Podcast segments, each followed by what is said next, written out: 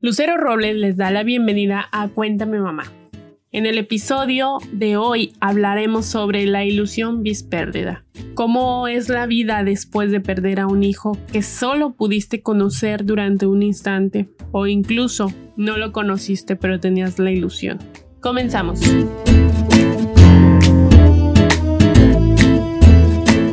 La espera es amorosa y soñadora nos hacemos imágenes en el pensamiento que nos llenan de emoción. Procuramos preservar los recuerdos durante la espera del embarazo. Mientras continúan los meses, el sentimiento se hace más vivo, más presente.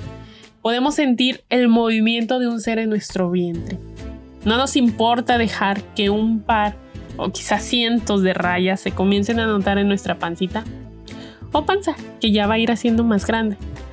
Esas rasgaduras de tela son nada con mis sueños. Adecuamos el lugar donde permanecerán las cosas del bebé. Será azul, será rosa, verde. Da igual. El color es lo de menos. En este punto lo único que deseamos es poder ver su carita. Ya me la imagino. ¿Me conocerá al instante? Puede ser que sí. Según los expertos, no se aclara su vista hasta después de los seis meses. Pero como yo soy la madre, Dios tiene pacto directo conmigo y mi bebé solo me querrá conocer a mí.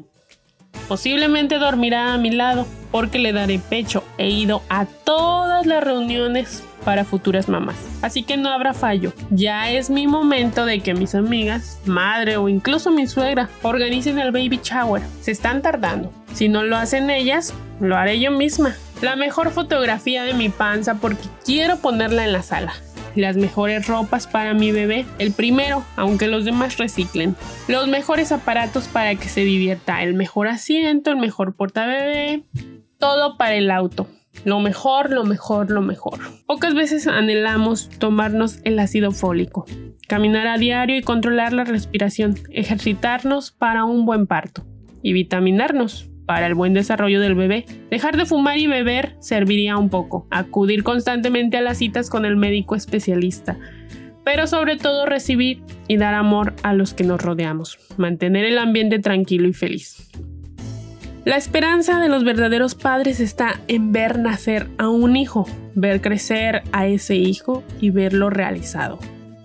Un porcentaje de los padres que pasaron por la ilusión terminan en una sala de quirófano, viendo cómo el bebé por el que tanto lucharon, se cuidaron y esperaron, no sale con ellos del hospital.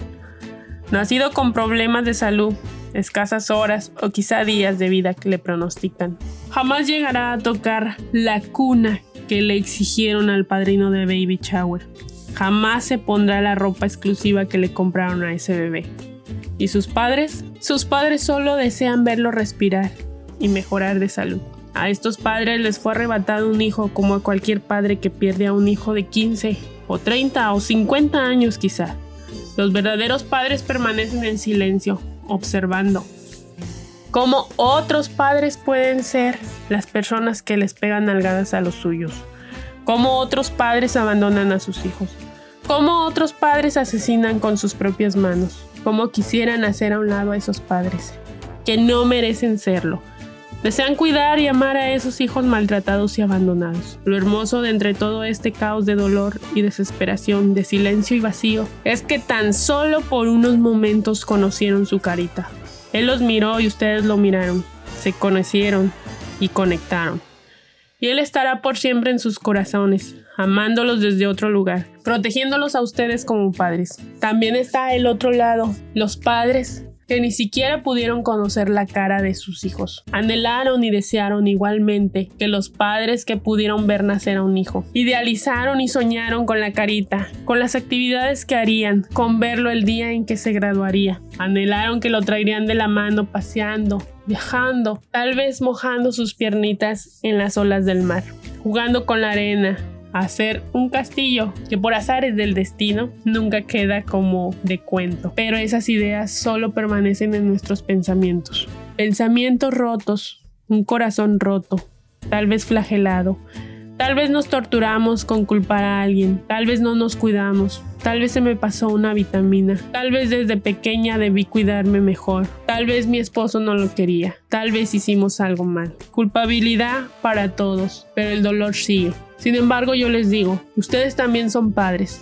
Tal vez no llevan a nadie de la mano, tal vez no tienen la oportunidad de ver graduarse a alguien, pero anhelaron y desearon. Al querer a ese bebé, ustedes desearon tenerlo, ustedes lo fecundaron. El amor está ahí. El amor de madre no se termina con la sangre entre las piernas yendo a una sala de urgencia.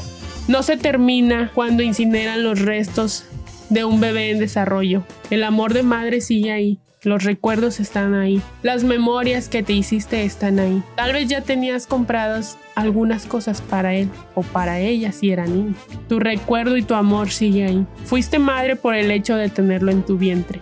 Así es de que yo te digo, yo te reconozco como madre. No debes sentirte mal si tu cuerpo no cambió con estrías, si tu cuerpo no se ensanchó. No debes sentirte mal si nadie aprecia que tú fuiste una madre silenciosa. No debes sentirte mal si nadie te dice que feliz día de las madres. Solo tú sabes y solo tú sientes. Que ese amor sea para ti. Aférrate al vínculo que formaron, al instante que crearon con su pequeño. Aunque no haya nacido, o a los padres que lo vieron nacer. Aférrense a esos pensamientos porque pasarán los años, pero no los recuerdos. Les mando un fuerte abrazo a todos esos padres que ahora no son reconocidos, a esas madres que siguen sintiendo el amor por algo que sintieron dentro de ellos, a ese amor que aunque sea unos instantes estuvo en su regazo, deseándoles que busquen la felicidad con, sin y a pesar de. Soy Lucero Robles y no se olviden que los quiero muchísimo. En este espacio siempre tendrán a una amiga.